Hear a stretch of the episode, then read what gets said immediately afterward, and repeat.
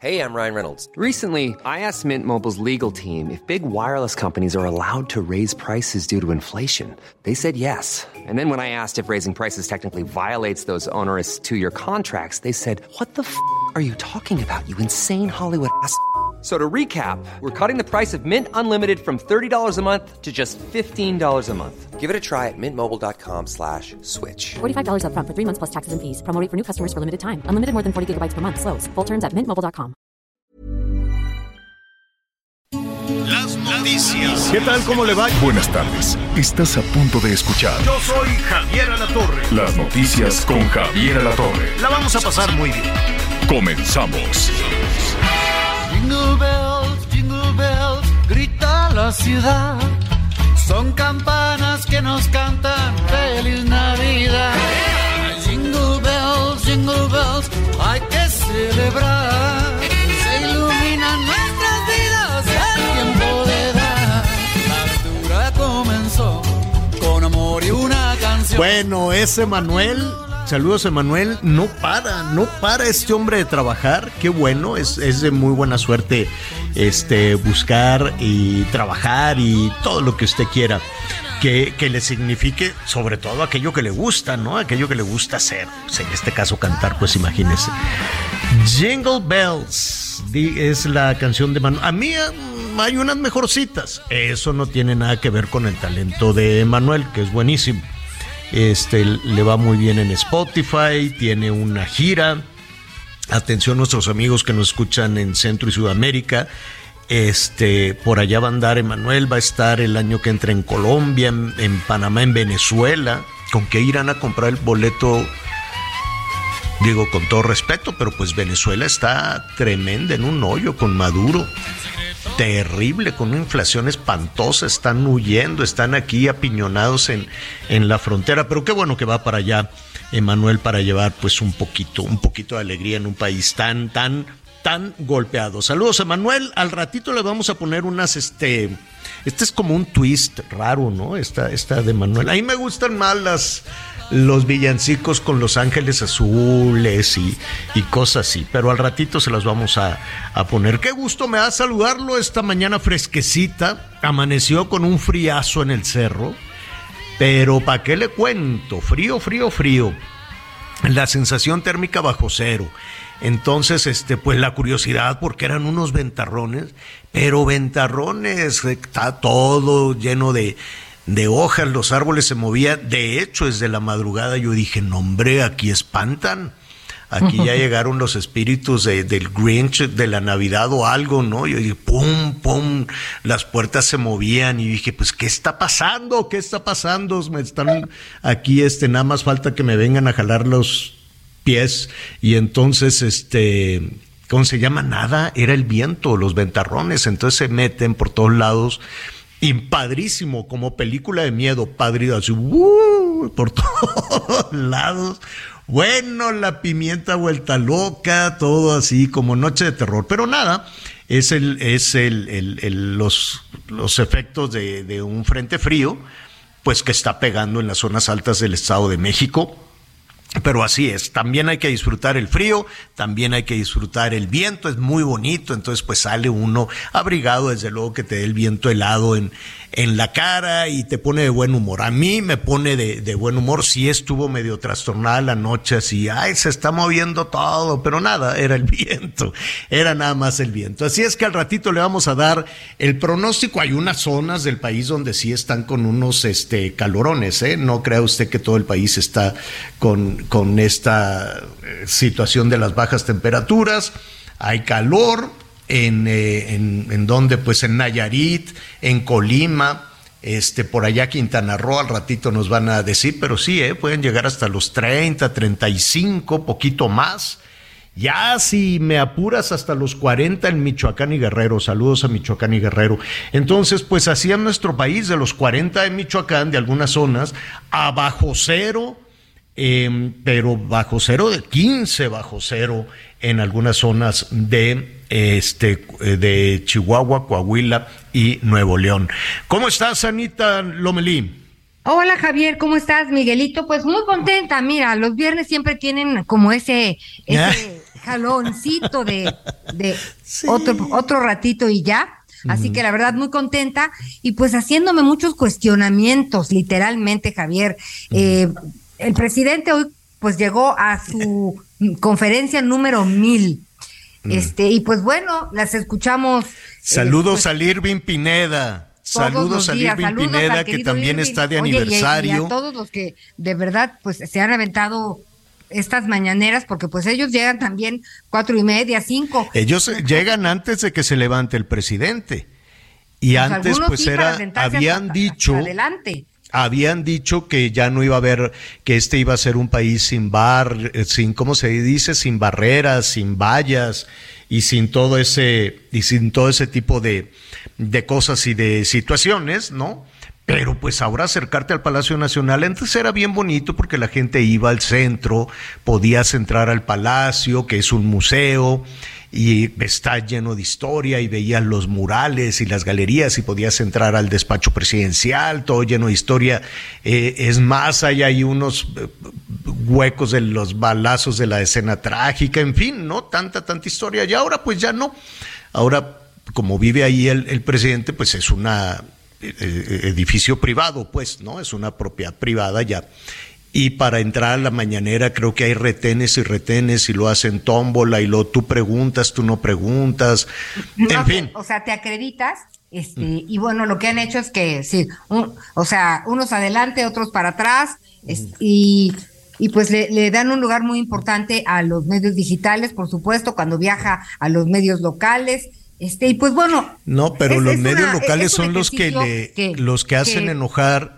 Como los medios locales no tienen esta aduana, pues, por así decirle, pues son mucho más, eh, más libres en sus preguntas y eso es lo que provoca el enojo también del jefe del Ejecutivo. Pero ya lo vamos a retomar en un momentito más, Anita, déjame saludar a Miguel Aquino. ¿Cómo estás, Miguelón?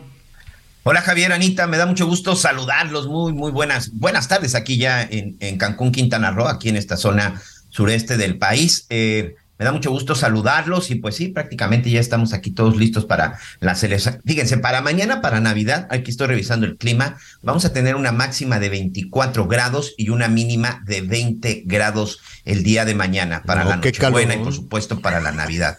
Que para la zona, créeme que sí es un poquito baja, ¿eh? Sí Es un Claro. poquito baja porque aquí, aquí sobre todo la gente que, que, que es originaria de esta zona del país y que tiene muchos años viviendo por estos, por estos lados, cuando el termómetro baja de los 25, salen las sudaderas y salen los suéteres, ¿eh? Y aquí ya la gente, de Sí. pronto tú los ves, sobre todo en los centros comerciales, porque entras y está el aire acondicionado, y ya traen sus suéteres y una chamarra Pues, ligera. Así que ahí- helado, ¿no? Sí, Ahí es en donde te das cuenta que ya, ya empieza a bajar la temperatura, pero por supuesto 25 grados centígrados es como nuestro verano en la Ciudad de México. La verdad es que está un clima padrísimo, se está disfrutando, pero eso sí, tenemos amenaza de lluvia con un 80% de probabilidades hoy y mañana, aunque también aquí llover, la verdad es que es una bendición y es algo que se disfruta mucho.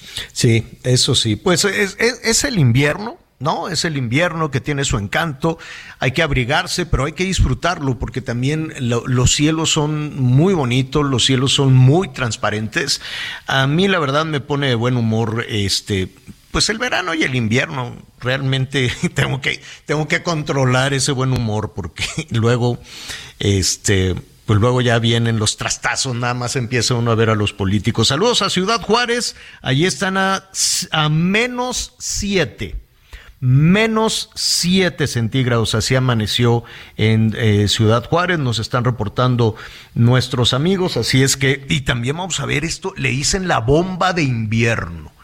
Imagínense ustedes, están congelados a nuestros amigos que nos sintonizan allá en los Estados Unidos, en Texas también. Gracias por acompañarnos como siempre. Cuéntenos cómo le va con estas este, nevadas, las carreteras congeladas. Y aparte, mire, hay dos fechas importantes en, esta temporada. El, Día de Acción de Gracias, el Thanksgiving allá en los Estados Unidos, que es una movilización. En ocasiones es un poquito más fuerte la movilización para reunirse con la familia en el Thanksgiving que en la Navidad. Pero bueno, son dos fechas eh, importantes. Nada, pues la gente se quedó atorada. Hay miles y miles de vuelos. Todavía hoy en la mañana reportaban poquito más de cuatro mil vuelos cancelados por las, pues, las nevadas, el hielo las carreteras, pues la gente dice, no, por avión no se puede, pues vámonos en carretera como quiera, pues no se arriesgue, la verdad, mejor pues comuníquese, haga su, su cenita, ponga ahí su, su celular y, y pueden hacer a, a, la distancia, ¿no? Y ya cuando se tenga oportunidad, pues se pueden reunir, porque las carreteras son un hielo son un hielo y derrapan, aunque no quieran, frenan tantito y se van y se van y chocan y chocan y son unas carambolas horrorosas. Al ratito vamos a ir a Washington para que nos cuenten este cómo les va con esta tormenta invernal. No es tormenta, le dicen bomba invernal, que porque hacía mucho, dicen, generaciones que no tenían esos, esos fríos y que están así este, verdaderamente congelados. En Bronzeville, el Heraldo Radio 93.5 en McAllen, Heraldo Radio 91.7 en Huntsville, Now Media 104.3 de la FM. Qué bueno. ¿Y sabes dónde más, Anita Miguel, nos están escuchando y les enviamos un saludo? La están pasando muy bien, pues porque tienen su verano. En Minas Gerais. En Minas Gerais, saludos a la familia Castro, Marcia Castro en Minas Gerais, en Brasil nos están eh, escuchando en Carangola. Eh, qué bonito en Minas Gerais. La verdad es que Brasil es un eh, país impresionante, bellísimo, con una naturaleza. Cuando hemos tenido oportunidad de ir a trabajar, pues también aprovechas para hacer unos reportajes y conoces y, la verdad es que es increíble. Em, con un, es, es espectacular. Sao Paulo, ¿sabes qué? Se me figura muchísimo a Guadalajara muchísimo. Se parecen mucho en, sus calles, su ambiente, sus barrios, su arquitectura, sus casas, no sé por qué, eh, pero me, recuerda muchísimo a Guadalajara. Saludos a, a, la zona metropolitana de Guadalajara también que nos están escuchando. Pero qué gusto, qué bueno eh, nos da siempre mucho gusto que nos llegue estas, estos comentarios de diferentes partes del mundo que nos escuchan desde luego pues a través de, de la internet allá en Brasil. Qué bueno, muy bien, me parece muy bien. Vamos a hablar portugués también para, para saludar a, a todos nuestros amigos. Bueno, pues tenemos mucha información. Ya nos adelantaba Anita que la mañanera un día sí y otro también. Eh, el presidente envió un saludo a, a, todas las familias mexicanas a propósito de, la Navidad. Yo entiendo que está por aquellos lugares del país este, con unas guayaberas padrísimas. La de hoy, más o menos, le quedaba muy grande. La de ayer estaba increíble, una, una guayabera azul con unos bordados en blanco y yo decía, ah, esa se la han de haber regalado en, Chiapas, porque ahí hacen unas guayaberas espectaculares. La de hoy les falló la talla, estaba enorme, muy aguada, ¿no? ¿O, tú qué opinas? Un poquito, pero pues bueno, ¿sabes que Luego da gusto cuando regalas algo que la otra persona lo utilice, y si este es el caso, pues la verdad, eso es buen, bonito detalle, eso sí. Le quedaba enorme nada más, le hubieran doblado así. O bajó de peso el presidente, ¿no? Pero la de, no, estaba grande la guayabera. La de ayer le quedaba muy bien, muy, bonita. La de hoy era como naranja, naranja, color, color mamey, color naranja. Muy, muy, muy tropical. No me gustó. La de ayer sí estaba padrísima. La de hoy, bueno. Entonces, pues muchísimas gracias, el presidente que nos envía saludos a todos de, para las, las navidades. Este, y ya un poquito más adelante, pues veremos también. Eh, pues varios temas. Eh, pues, sí, pues, se anda peleando porque hace tantos corajes. Que lleva cuatro años de corajudo, le va a hacer este, daño. Le va a hacer daño. No es, bueno, no es bueno levantarse haciendo corajes. Pues, ¿qué le dirán? ¿Qué le Yo no sé, pero hay algo que no creo que que tiene, mira, el presidente le preguntan de un tema y él y hace una exposición verdaderamente en muchos casos que te das cuenta del tipo, del nivel de involucración que tiene en el asunto. Involucramiento. Pero hoy dos cosas me dejaron muy preocupada y miren que yo he trabajado cuatro años buscando y escuchando a la gente beneficiada eh, de las políticas sociales o de los programas sociales y aquí hemos intercambiado puntos de vista, pero hoy dos cosas me preocuparon profundamente. Por un lado, eh, su opinión en relación al posible plagio de la tesis de la posible presidenta de la Suprema Corte de Justicia ¿tú de la crees que va a jugar, va a concursar? Esa una. Y la otra, que haya dicho que pues que en la economía pues ahí vamos digo pues sí, digo gracias a Dios ahí va la reactivación y bueno ya sabemos que es la es la fiesta de los datos pero también dijo que pues no que nadie quebró que su negocio no quebró este y pues bueno ayer dijo que nadie se murió. Este y tenemos 700 mil casi un millón de por este por este contraste no digo dónde está la congruencia no o sea, por ejemplo, el presidente Peña de, sabemos que sabía poco de las cosas, ¿no? Hablaba poco y no le decían nada. Muchas veces, este, bueno, se siempre levantaba leyó. tardísimo, y muy tarde. Pero aquí hay un pedazo de la historia, Javier, no es posible que estimado, un estimado de 1.6 millones de negocios mexicanos cerraron de forma definitiva en octubre de 2020 y julio de 2021 por la crisis de COVID-19. Esto lo reportó el INEGI, no es ocurrencia mía ni ganas de molestar, no. Entonces, el presidente hoy no puede decir que nadie quebró. Bueno, pero pues, sí, no, tienes toda la razón. Y va, e, es como ayer cuando dijo que nadie se murió, hoy dice que nadie quebró.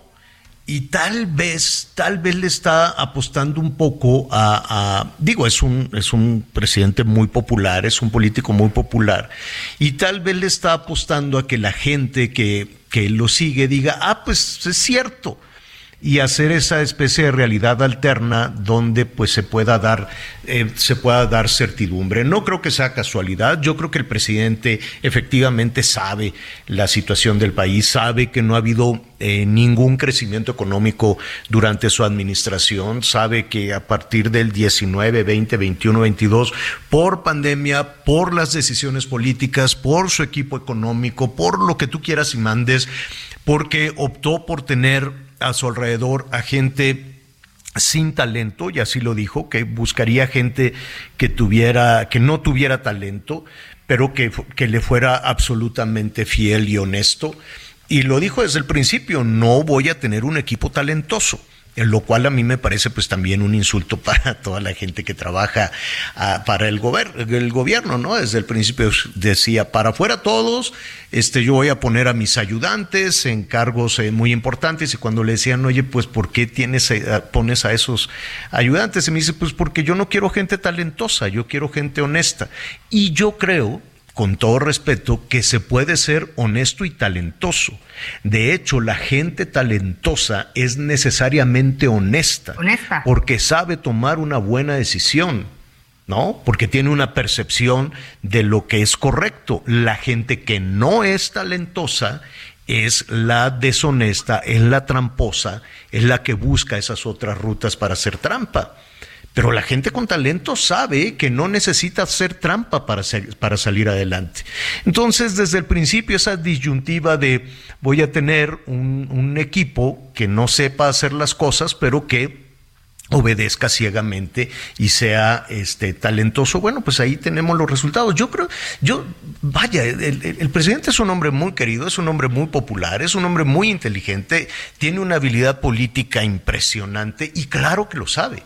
Claro que sabe que existen otros datos, pero eh, ah, yo quiero suponer, ¿no? Con todo respeto, que ese es, es una eh, digamos que apuesta política, una estrategia política para poder dar un, un, poco de certidumbre cuando pues llevamos cuatro años sin levantar, sin levantar cabeza. Hay escándalos que al ratito le vamos a, a decir, mire, le vamos a decir quién es Guillermo Sheridan, porque el presidente dice que ha hecho muchísimo daño, este investigador de muchísimo, de, de muchísimo prestigio.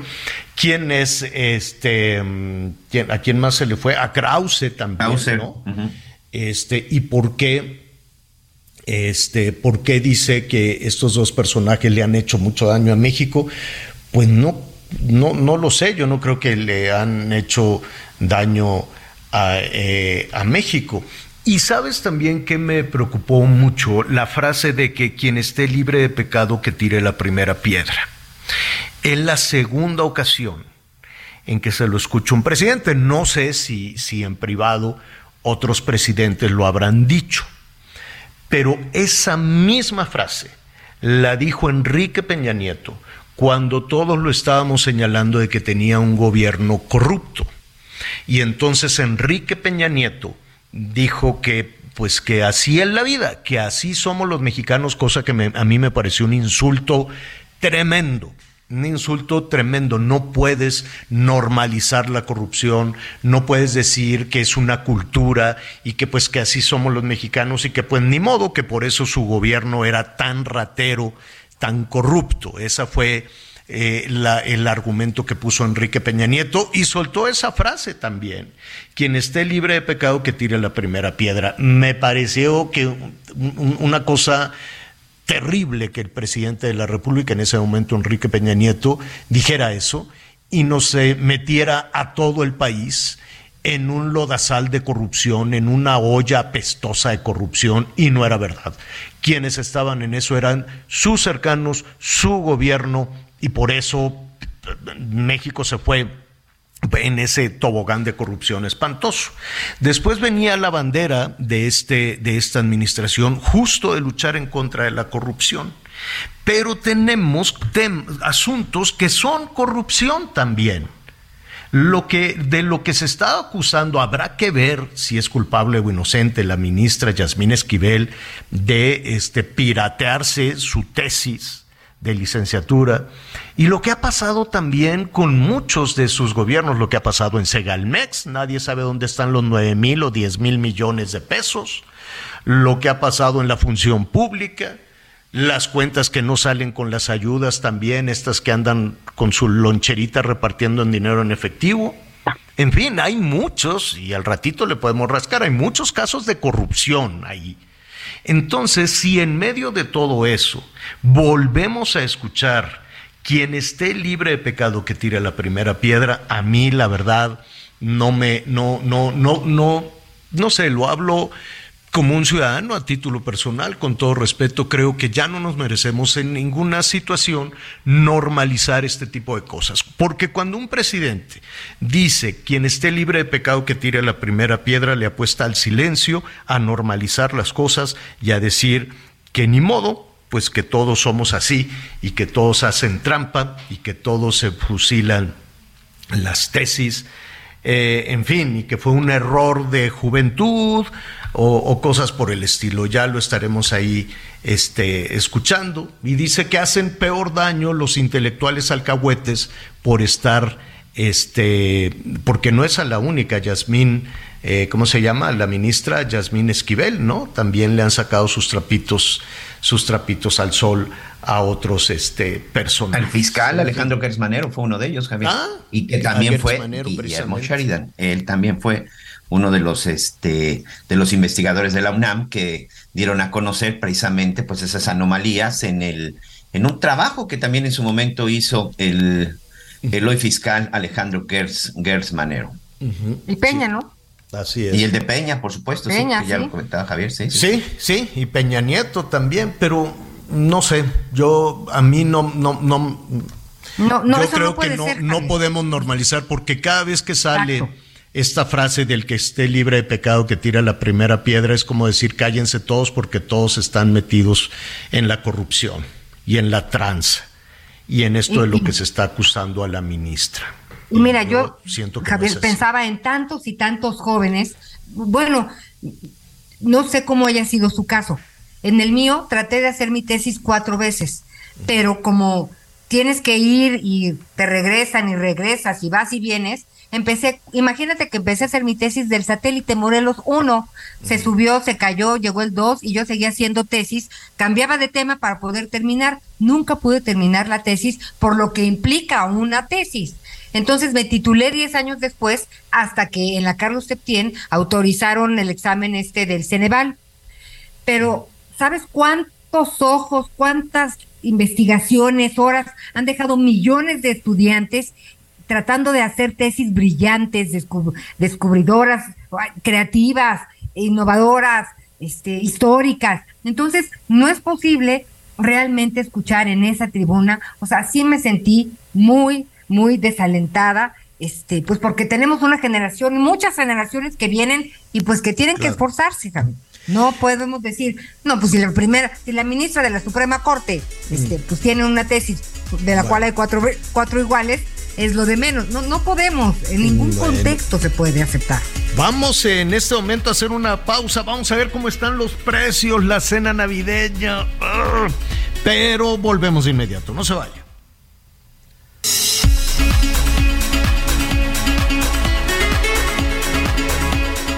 Conéctate con Javier a través de Twitter, arroba javier-alatón. Sigue con nosotros. Volvemos con más noticias. Antes que los demás. Heraldo Radio, la H se lee, se comparte, se ve y ahora también se escucha.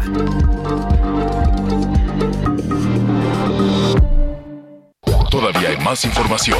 Continuamos. Ford Andrade La Viga te ofrece dos modelos únicos en nuestro país, una Ford Expedition Limited 2022 y una Ford Expedition Max 2022, ambas con nivel de blindaje 5. Visita hoy mismo nuestra agencia en Calzada de La Viga 1880, Mexilcancingo, Iztapalapa. Código postal 09099, Ciudad de México. O llama al 552128 4071. Entrega inmediata. Las noticias en resumen. Antonio Ceguera Cervantes, Tony Montana, hermano del Mencho, líder del cártel Jalisco Nueva Generación, fue trasladado al penal de máxima seguridad del Altiplano en el Estado de México. Tony Montana es señalado de los delitos de delincuencia organizada y operación con recursos de procedencia ilícita, entre otros. Los senadores Miguel Ángel Osorio Chong y Claudia Ruiz Macié presentaron una impugnación ante el Tribunal Electoral contra los recientes cambios en los estatutos del PRI. Esto porque las modificaciones aprobadas en el Consejo Político permiten la ampliación de la dirigencia de Alejandro Moreno. El embajador de México en Perú, Pablo Monroy, regresó a territorio nacional después de haber sido declarado persona non grata por el gobierno de Perú. Hoy el dólar se compra en 18 pesos con 87 centavos y se vende en 19 con 96. En Soriana, esta Navidad lo damos todo. Compra uno y el segundo al 50% de descuento en todo el cuidado bucal colgate, desodorantes Nivea, tintes Colestone, Preference, Palette, Just for Men y en toda la marca Elite. Sí, el segundo al 50% de descuento. Soriana, la de todos los mexicanos. A diciembre 26, aplica restricciones. Muy bien, bueno, muchísimas gracias por, por todos sus comentarios. Ya escuchábamos hace unos momentos cuál es la, la posición del presidente López Obrador respecto al caso de la ministra de, eh, de la... Eh, perdón, es que quiero aquí buscar precisamente lo que dijo el presidente sobre Esquivel, sobre la ministra Yasmín Esquivel, eh, con toda precisión. Dice que fue un asunto un error menor, dice. A lo mejor de juventud. Que fue un error de juventud. Pues, pues no. Digo, yo sé que en la juventud, no en la adolescencia, en la juventud todos vamos cometiendo errores que se convierten en experiencia y que en muchas ocasiones tratamos de no tropezar con la misma piedra, pero esto no necesariamente es un error de inexperiencia. Yo quiero suponer, no lo sé, que esa es una decisión tomada a una edad en la que estás perfectamente este, en, tu preparación intelectual, académica, perfectamente consciente de, los actos y sobre todo cuando se trata de, eh, de los estudios de, de derecho.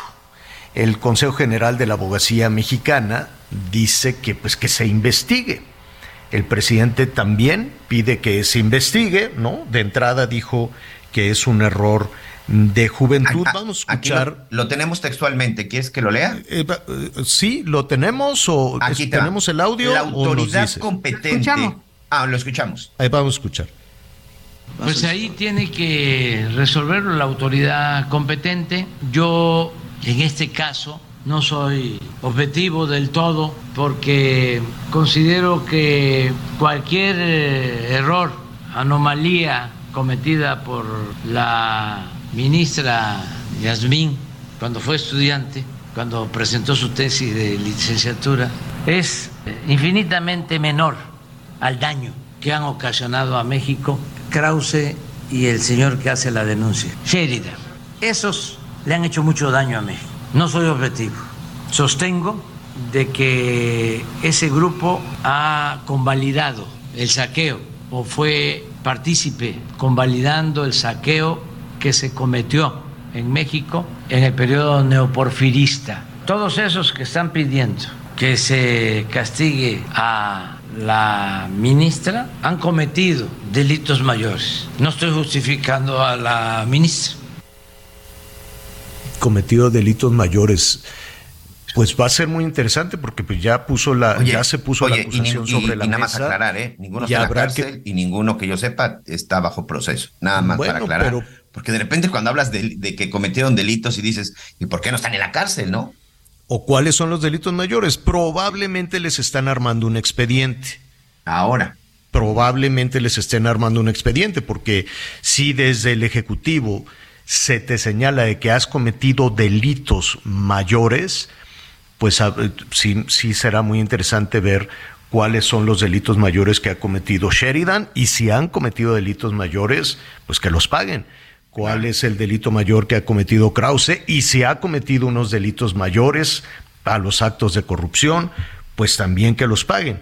Es si ya está puesta la acusación sobre la mesa, yo quiero suponer que la Fiscalía General de la República o no sé qué instancia, pues mm, mm, no lo sé, ¿no? Digo, Qué, mal que por una situación de, como dice el presidente, de tintes políticos, se tenga que armar un expediente. No es así, no se ha hablado de eso, ni ha dicho eso la Fiscalía, no. Nadie lo ha dicho, únicamente se ha hecho esa acusación fuerte en la mañanera. No, no, no es una acusación de que estoy enojado y lo suelto, porque eres pues, una, una, autoridad. ¿Quién es la autoridad competente para investigar esta, este tema. Yo le agradezco eh, muchísimo a eh, Claudia De Buen, presidenta de la Barra Mexicana de Abogados, que nos acompañe esta tarde. Antes que nada, Claudia, eh, felices fiestas. Te estamos interrumpiendo probablemente tus días de, cercanía y de descanso con la familia, pero te agradecemos para que nos ayudes a, a, darle una dimensión a este caso. ¿Cómo estás, Claudia? Buenas tardes. Hola, muy bien, Javier, muchas gracias. Te saludo con mucho cariño a ti, a la audiencia. Me decían que estaba Ana María también. Hola, ¿cómo estás, querida Claudia? Hola, Ana María, ¿cómo estás? Pues mira, estoy, digo, estamos preocupados por esta situación y, y ahora más preocupada por las declaraciones del presidente, ¿no? Este es, terrible lo que dijo, perdón, pero ya me, me, clavé ahí, porque como los errores de juventud, o sea, el presidente estaría pensando que el fusilarse, como decíamos en ese entonces, una tesis o un trabajo es un error de juventud, es como decir que la honestidad tiene, eh, digamos, categorías. Eres más honesto, menos, un poquito honesto o muy honesto y la honestidad es una, ¿no? ¿Se es o no se es? Los errores, los errores de juventud son un poco temas de inmadurez, de inexperiencia, de, de, cuestiones que vas conociendo en el camino. Pero quiero suponer, no lo sé, Claudia, que cuando terminas una carrera eh, y a esa edad, o sea, 23 años, pues no eres necesariamente un niño y estás perfectamente consciente de lo que estás haciendo, de lo que te ha costado y de los siguientes tramos en tu vida profesional, ¿no? Así es, así es. Aquí, bueno, pues cada día me convenzo más de que la ministra no ha podido acreditar que la tesis fue original de ella, porque cada día, cada hora, porque esto es tema de horas, ¿no? Porque ya para que el presidente asuma que la tesis no fue de ella, significa que de verdad no existe esta presunción de inocencia a la que todos los abogados y abogadas nos estábamos este, eh, digamos, pensábamos que se iba a tener, porque ahora ya se habla de que cometió un error. Bueno, cometió un error. Si, si fue así, perdón, pero es un error demasiado fuerte, es un error garrafal que bajo ningún concepto un ministro de la Corte puede cometer. O sea, no podemos tener a alguien que comete ese error como presidente de la Suprema Corte o como ministro o como o como sea, no se puede. Entonces, lo, primero que se tiene que hacer es una investigación por parte de la UNAM. La UNAM es la que tiene que hacer esta investigación, porque es la única que tiene los elementos de la tesis anterior, la tesis de la ministra, las tesis posteriores que dicen que ya son cinco. Entonces, si la UNAM es la única que lo puede hacer, la UNAM es la que tiene que, que, que, que, sacar una determinación y tiene sus procesos. Porque la UNAM, recordemos que es autónoma, entonces tiene su propia regulación, su propia legislación y, y, y con, en términos de su legislación interna, la UNAM tendrá que decidir eso. Ahora, ¿qué es lo que va a hacer la UNAM? Si dice si es una tesis este plagiada, que creo que no usan la palabra plagiada, pero bueno, el, el término es correcto, es, digamos, nos dice, nos va a entender lo que estamos diciendo, una tesis copiada, una tesis fusilada en otras palabras. Entonces, ¿qué haría la UNAM? Y eso yo creo que ya sería eh, como una parte que se va a cancelar el título, se le va a cancelar la cédula profesional, pero, ah, pero no podemos esperar a que eso suceda para que se designe al presidente de la Suprema Corte. Ahí la, la ministra tiene que hacerse a un lado y permitir que se hagan las investigaciones sin esta presión. Ah, ah, antes de ir a, a, ese tema que se tendría que resolver, bueno, pues ya dentro de dentro de muy poco dentro de muy poco tiempo, ¿cuáles serían los escenarios? ¿Qué puede pasar cuando eh, en este caso, pues es una ministra de la Suprema Corte, pero vamos un, un pasito atrás. Cuando se descubre que un profesional, en este caso eh, en, un licenciado en Derecho, pues hizo trampa y no tiene este último tramo para su titulación. ¿Qué, qué puede pasar? Mira, yo creo que la mayoría de las universidades no nada más no le darían la, o sea, les revocarían el título, sino que además eh, es como si nunca hubiera estudiado, porque el castigo debe de ser fuerte, o sea, cometió un acto de absoluta este no lo de, la ministra todavía no lo sabemos pero cualquier alumno que haga esto cualquier egresado de, la, de alguna universidad pues es es como el acto más importante no el de la ética. Y si no eres una persona con ética pues cómo te van a dar el título o la carrera por por válida entonces tendrían que revocar todos los estudios, toda la, carrera. O sea, me parece que de ese nivel tendría que ser el castigo. Pero, pero perdón que perdón que te interrumpa, pero entonces aquí estamos abriendo un escenario tal vez tal vez muy complicado porque pues no me imagino todos los procesos en los que este pues tuvo una decisión o tomó una decisión la ministra ¿qué puede suceder con esos procesos. Mira, eh, sí, eso es algo que no ha sucedido. Eh, y ella no nada más como ministra, también fue magistrada y fue jueza.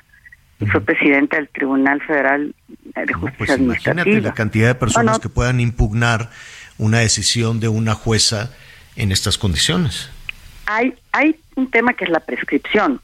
O sea, habrá temas que ya no se puedan mover, por mucho que los haya firmado ella. Pero hay unos que no hay temas, temas que nos competen a todos los mexicanos sobre la constitucionalidad o inconstitucionalidad de leyes que han salido y que el voto de ella fue eh, un voto que que favoreció las leyes que los demás ministros consideraron inconstitucionales, ¿me explico? Entonces ahí ese ese me preocupa en positivo tal vez, porque no sé si se tendría que hacer una revisión porque su voto no tendría por qué tener el valor, ¿no? Entonces quizás si se llegara a los a los ocho votos, no lo sé. O sea, fíjate tú el panorama que se abre, Javier.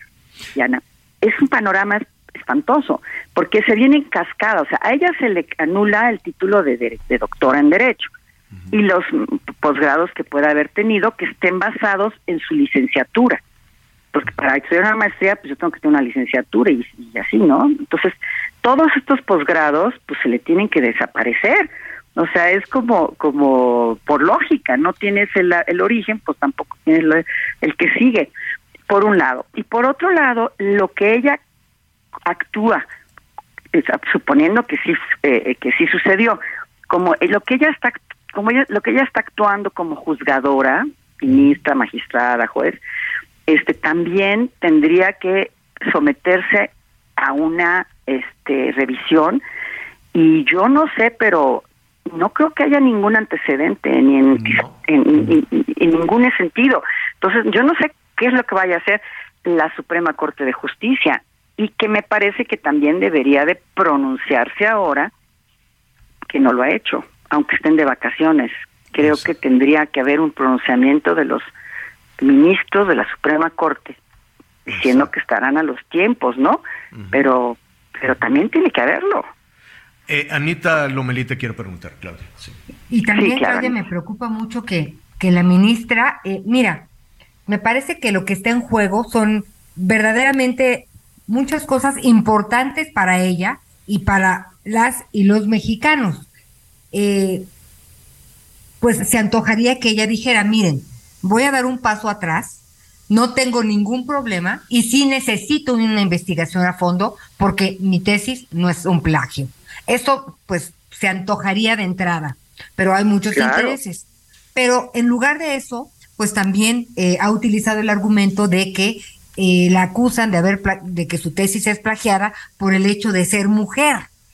Entonces, eh, ayer incluso yo leía, bueno, alguien que asesore a la ministra, porque cada vez que pone una cosa en las redes sociales es para, pues, pues para, para hacerse más daño, porque no e, e, es, no hay un, no hay una tesis aceptable para, para aceptar lo que, lo que está, lo que está en juego, por su honor, por su dignidad, este, por, porque trabajó su tesis, tendría que decir, a ver, una investigación a fondo en todos los sentidos, la UNAM, por donde quieran.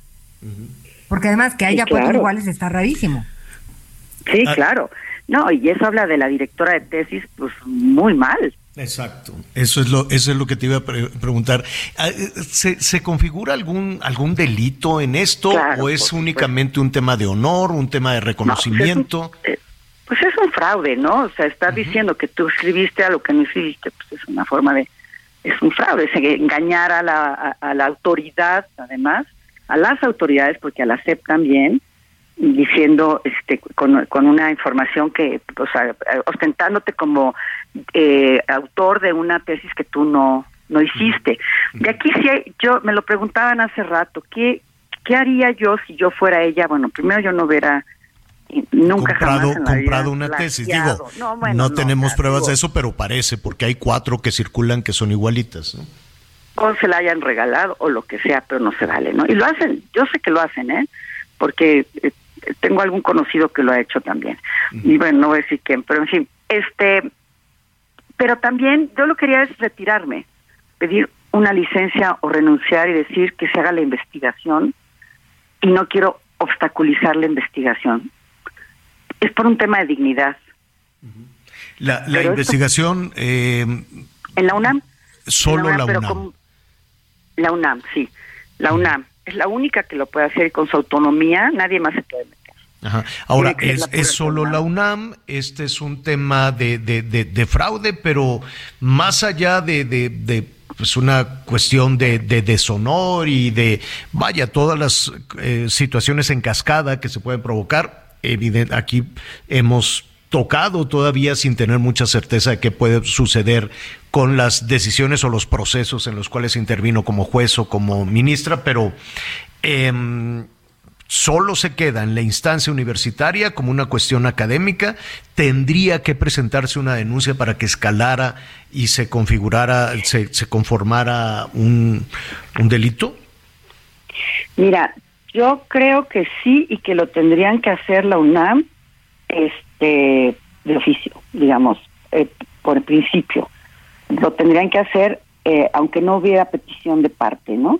Si la UNAM se da cuenta que algún alumno cometió un ilícito de esta naturaleza, tendría que, desde mi perspectiva, avisar a las autoridades. Yo fui abogada general de la UAM, de la Universidad Autónoma Metropolitana, y como abogada general sí tuvimos que hacer denuncias cuando veíamos que algo sucedía de esa naturaleza. O sea, que fuera tan grave, ¿no? Porque si no, lo único que hacen es expulsar al alumno, normalmente. Pero aquí eh, eh, esto trascendió 30 años a ser ministra de la Corte.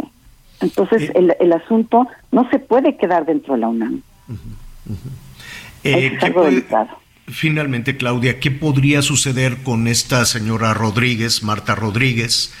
Eh, que tampoco era, un, creo yo, no, no, no lo sé, no tengo el gusto de conocerla, no, no, no había escuchado que fuera eh, la asesora de tesis Marta Rodríguez, un, un personaje de influencia en, eh, en la, no sé, en, la propia barra mexicana de abogados o en el ambiente, o en, o en, en, vaya, en el ambiente educativo tampoco, ¿no?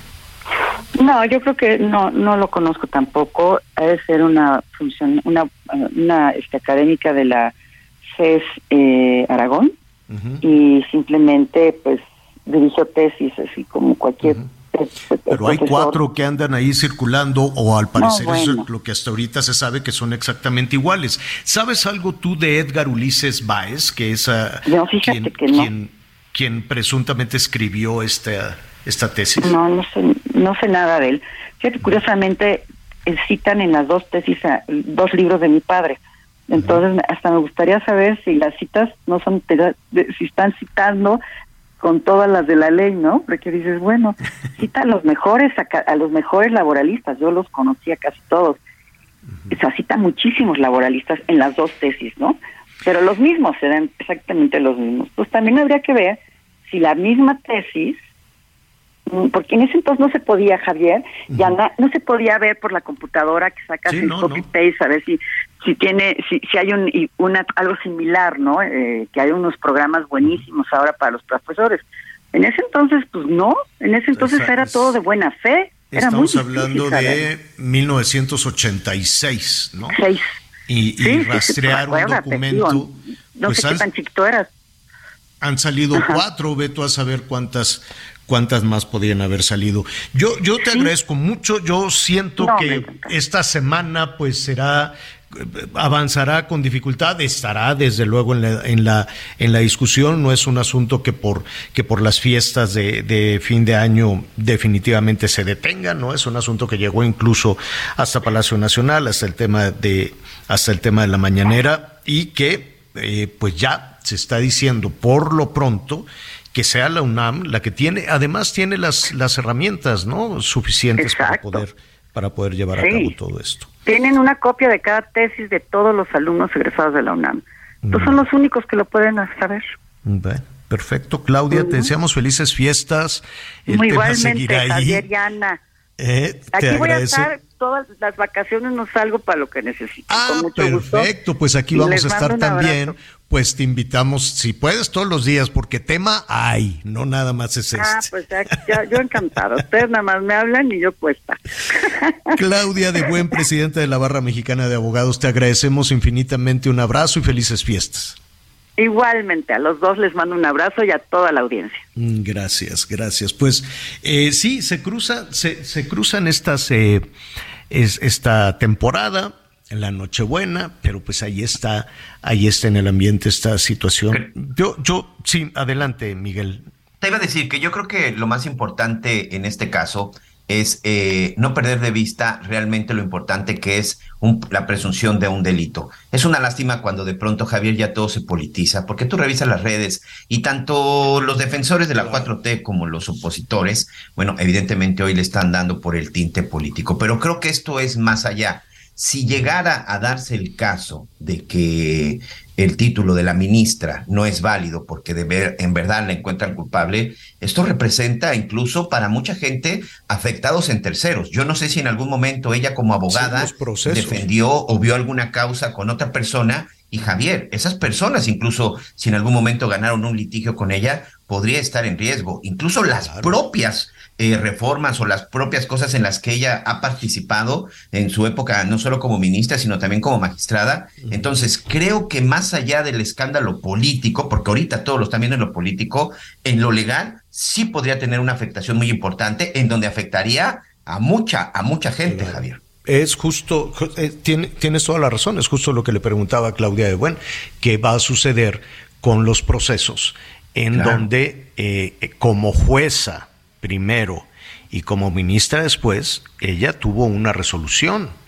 Tal vez, y digo solo tal vez, ¿no? eh, las personas eh, afectadas en estas situaciones pueden decir, oye, a mí me juzgó una persona que no estaba legalmente acreditada para ello. Correcto. Javier, y no podemos aplaudirle ni al fracaso ni a la mentira. No, no. Digo. Ahora, no es nada personal, ¿eh? En No, absoluto. claro que no. En Ese- absoluto. ese es no nada, el tema. Ni de opositores, ni de No, no, no, ni es conservadores, ni de una- morenistas. Ni contra un movimiento, nada. Nada, nada, absolutamente, absolutamente nada. Oiga, eh, rápidamente antes de, de- de irnos a, a la pausa, hay un fulano desalmado, le decían el violador serial del periférico. Lo agarraron. Y afortunadamente ya lo sentenciaron, afortunadamente se presentaron las denuncias. Después de la pausa le voy a decir de esta sentencia. Volvemos. La aventura comenzó con amor y una canción, compartiendo la alegría que Conéctate con Miguel Aquino a través de Twitter, arroba Miguel Aquino. Toda la información antes que los demás. Ya volvemos.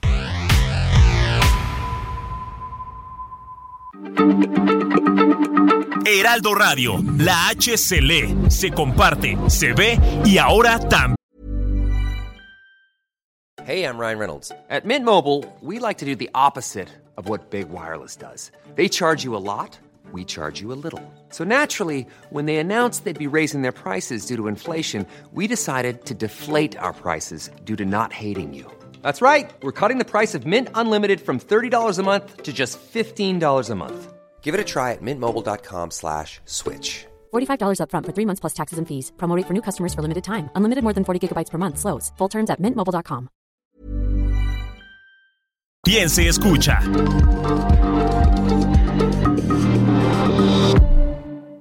Todavía hay más información. Continuamos. Bueno, eh, le estaba diciendo de este, de este fulano, pues ya se va a pasar el resto. Digo, en, en nuestro país, Miguel, corrígeme si me equivoco, no hay cadena perpetua, ¿no? Pero, este, pues por la sentencia que se le ha dado a este sujeto, pues ahí ya, ahí se quedará, ¿no? Sí, es correcto, es correcto, Javier. Este sujeto, Miguel Ángel, Miguel Ángel N., conocido también como el violador serial del periférico, que durante, pues sí, durante varios meses estuvo eh, ocasionando y cometiendo diversos delitos, principalmente aprovechando las zonas boscosas que se encuentran ahí cerca del Pedregal, en la alcaldía de Tlalpan también. Y bueno, hasta la última sentencia que recibió, que fue hace, hace unos días, ya acumuló 171 años 171 años de prisión por diferentes sentencias. Está acusado de por lo menos, son 171 años y 10 días para ser exactos, las sentencias que ha recibido este sujeto, que está relacionado por lo menos con 36 casos de violación, robo y privación ilegal de la libertad. Sigue acumulando Miguel Ángel Parada, Miguel Ángel Parada, el violador serial de periférico, sigue acumulando estas sentencias. Y como tú bien dices, en México no existe la cadena, la cadena perpetua, pero pues este sujeto sí tendrá que pasar, pues seguramente si llegara a salir libre, será pues ya cerca de los 80 años y en determinado momento alegando esa situación. Pero de otra forma, muy difícil. Y por supuesto que se escape, pero por lo pronto 171 años y 10 días de prisión y todavía faltan algunos casos que se resuelvan, que seguramente estaremos hablando de más de 200 años de prisión en los próximos meses, Javier. Bueno, pues eh, ahí está. Oiga, para quienes eh, llegarán, eh, pasarán estos días en, en la Ciudad de México, este, está bonita la Ciudad de México por estas fechas, el cielo está azulito, bueno, al ratito, ya saben, ¿no? Con esto de que nos llega toda la nata de, de allá de, ¿cómo se llama? De, de Hidalgo por la quema de combustible, este, pues se puede contaminar. Pero bueno, también se puede, se puede aprovechar. Eh, el Museo de Antropología, este es anuncio para quienes visiten la capital de la República. Eh, la mañana Navidad, ¿no? Mañana Nochebuena, perdón, 25 Navidad, eh, el 31 de diciembre, la Nochevieja y el primero de enero van a estar abiertos y es bellísimo el Museo Nacional de Antropología. La verdad es que yo también quisiera aprovechar ahorita que baja un poquito el movimiento en la Ciudad de México. Normalmente para cruzarme pues los tres municipios, llegar a la, a la Ciudad de México, a la cabina alterna o a la cabina del Heraldo Radio, pues le tengo que dedicar una hora, hora cachito. Ahora sí, medido, medido, medido, desde que salí de, de, de, ahí de la casa, y quién sabe qué, y que el, perrito y esto, que ya, ya sabes que uno siempre sale, bueno, adiós, ya, no, corriendo, a que ya estaba aquí buleando a nuestro productor, hice 18 minutos y sin así, córrele, acelérale, nada. ¿No? Ya baja, en 15 minutos ya me estaba bajando del auto, más lo que llega, sube, saluda, no sé qué. No, yo dije, qué felicidad. Así debería de ser siempre la ciudad. Así con los que estamos ahorita es más que suficiente. Entonces, por ejemplo, todos los que fueron allá a Cancún o esto y el otro, pueden ir a fincar ahí a un ladito de Miguel Aquino, ¿no? A donde quieran.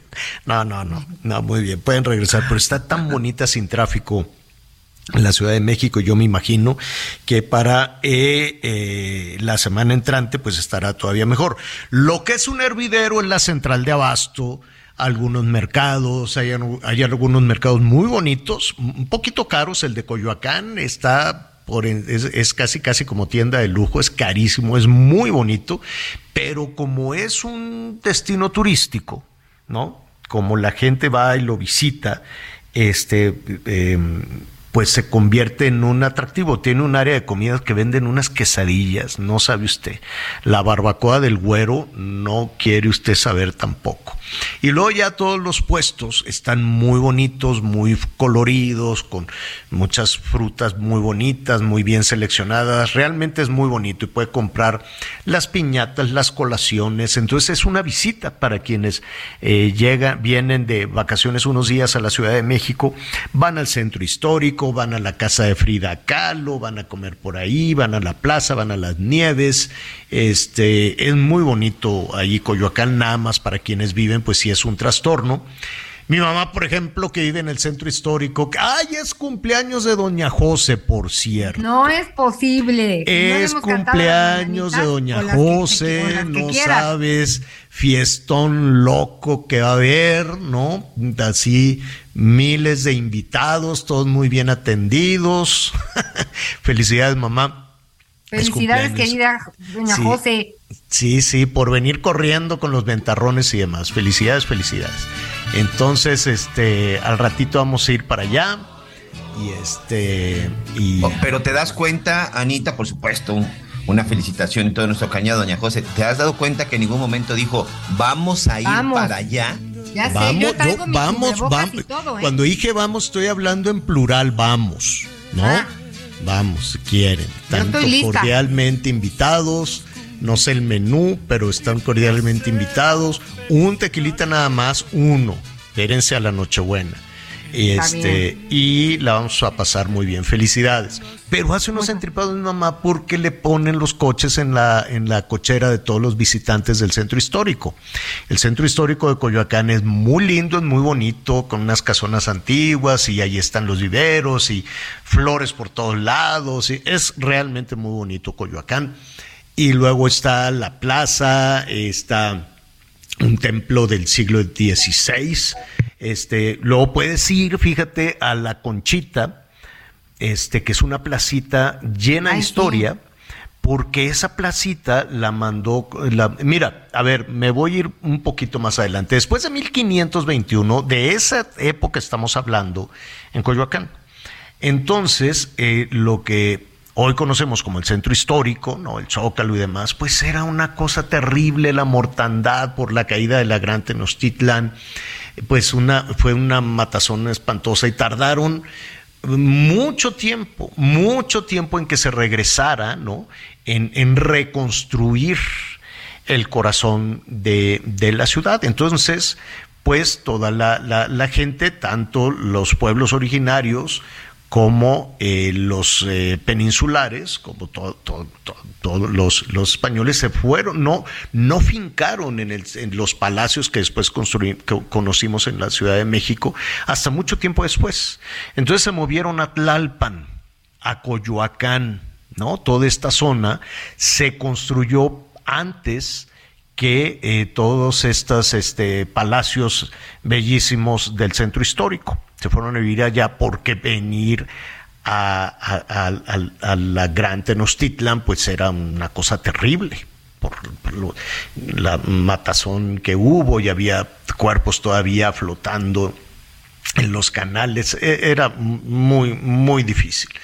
Y entonces se crea primero Coyoacán, Tlalpan, todas estas zonas.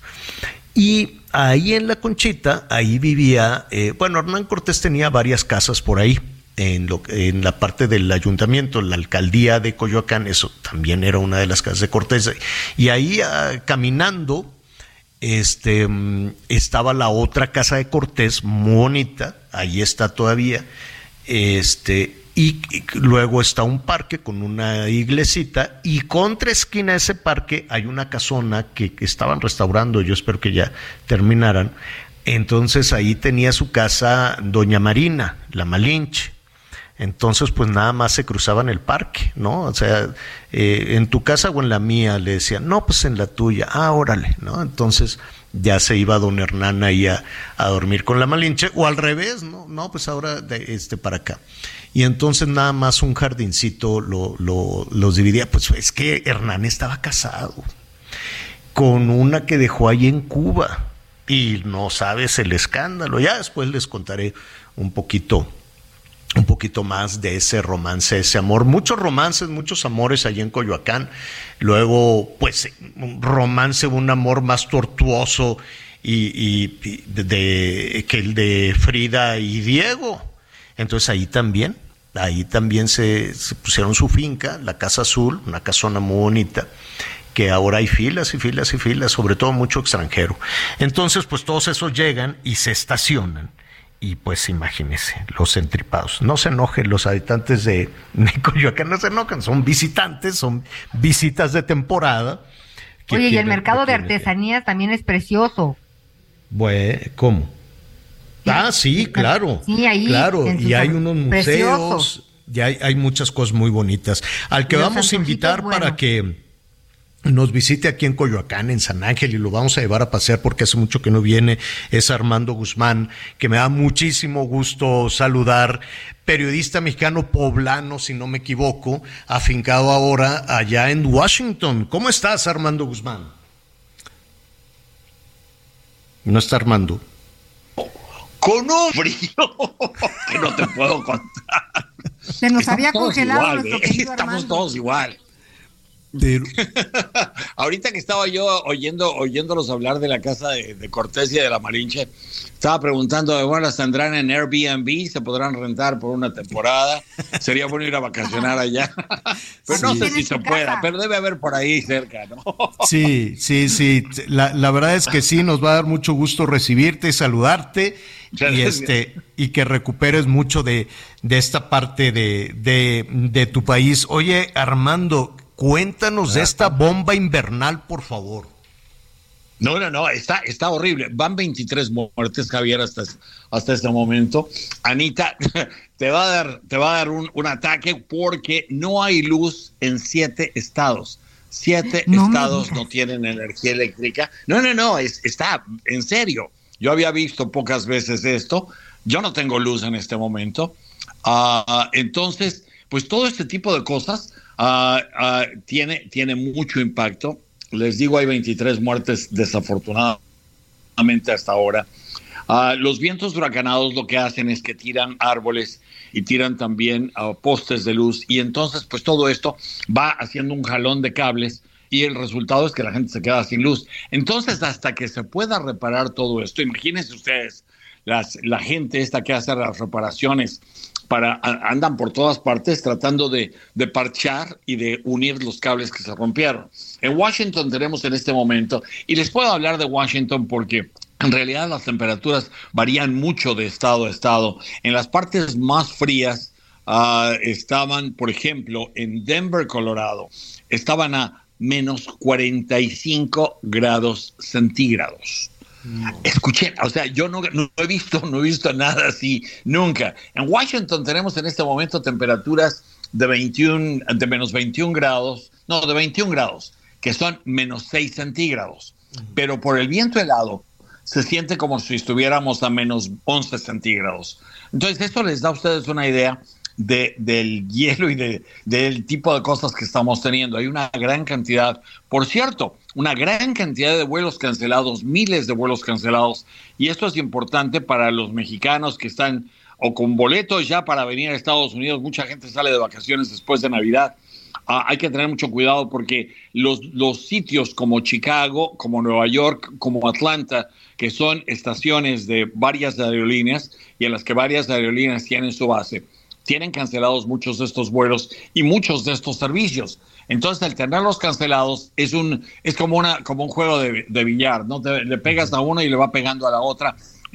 Entonces, a lo mejor vas a Los Ángeles y no tienes nada que ver con esto, pero el avión que va a Los Ángeles venía de, de, Chicago y pues ya no va a llegar porque Chicago está cerrado y está cancelando vuelos. Entonces, este es el tipo de cosas. Hay que checar en todas las aerolíneas antes de volar, antes de venir a Estados Unidos, porque hay una serie de trastornos enorme. Esperamos que el frío este se vaya más o menos el lunes. Ah, mañana las temperaturas van a bajar todavía más y muchas de las carreteras pues están cerradas naturalmente precisamente por el hielo, por la nieve, por todo este tipo de ciclón invernal que está llegando y que le va a llegar al norte de México y que podría llegarles incluso hasta la mitad, hasta la Ciudad de México, no, no con esta fuerza, pero sí les va a llegar el frío porque al final de cuentas este ciclón ah, va obedeciendo a diferentes corrientes de aire y entonces se va extendiendo por todo el país. Esto empezó en Canadá, arriba, muy arriba de Canadá, bajó por el Medio Oriente, por el Medio Oeste,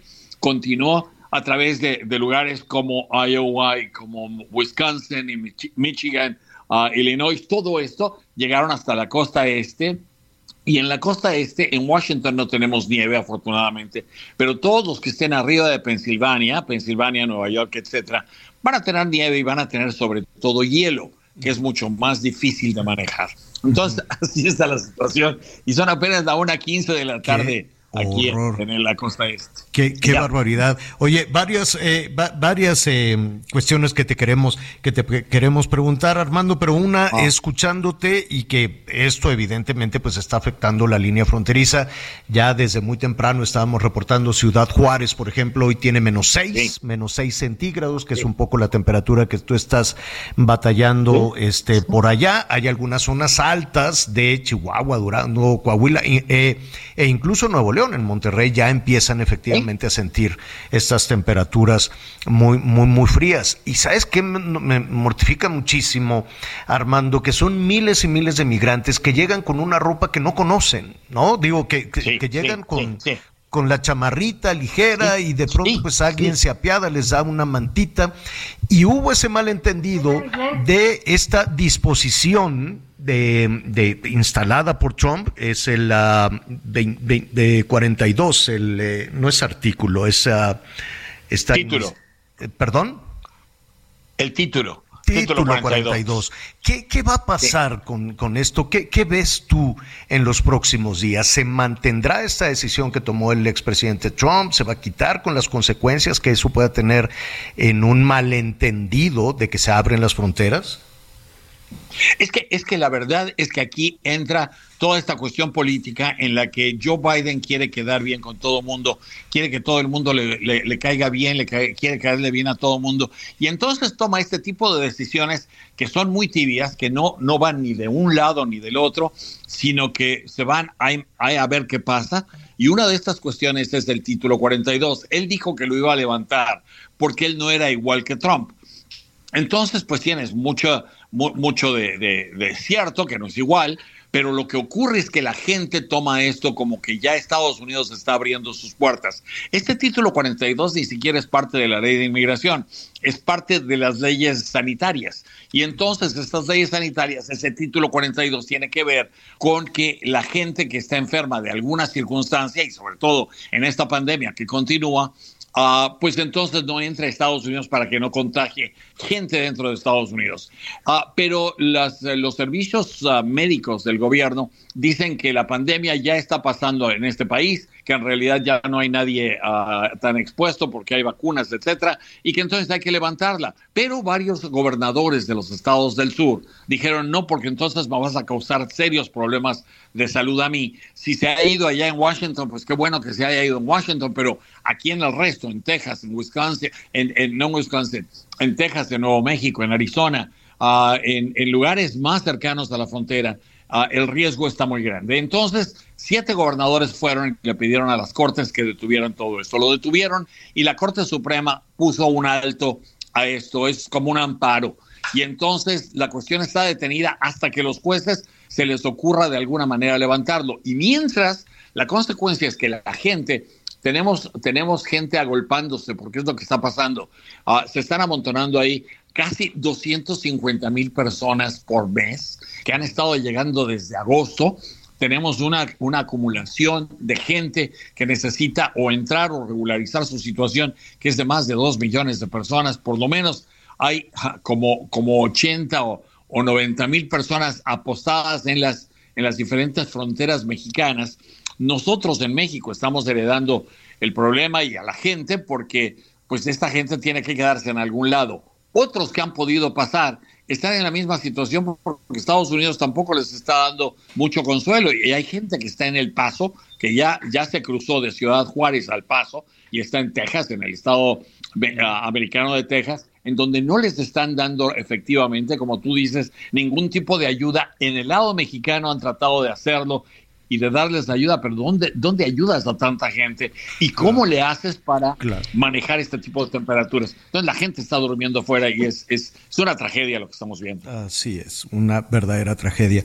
Armando, te deseamos felices fiestas. Si no tienes inconveniente, te queremos buscar la, la, la próxima semana, el lunes, si es posible, para que hablemos de un asunto fundamental. Va a haber una cumbre en la Ciudad de México en los primeros días de enero.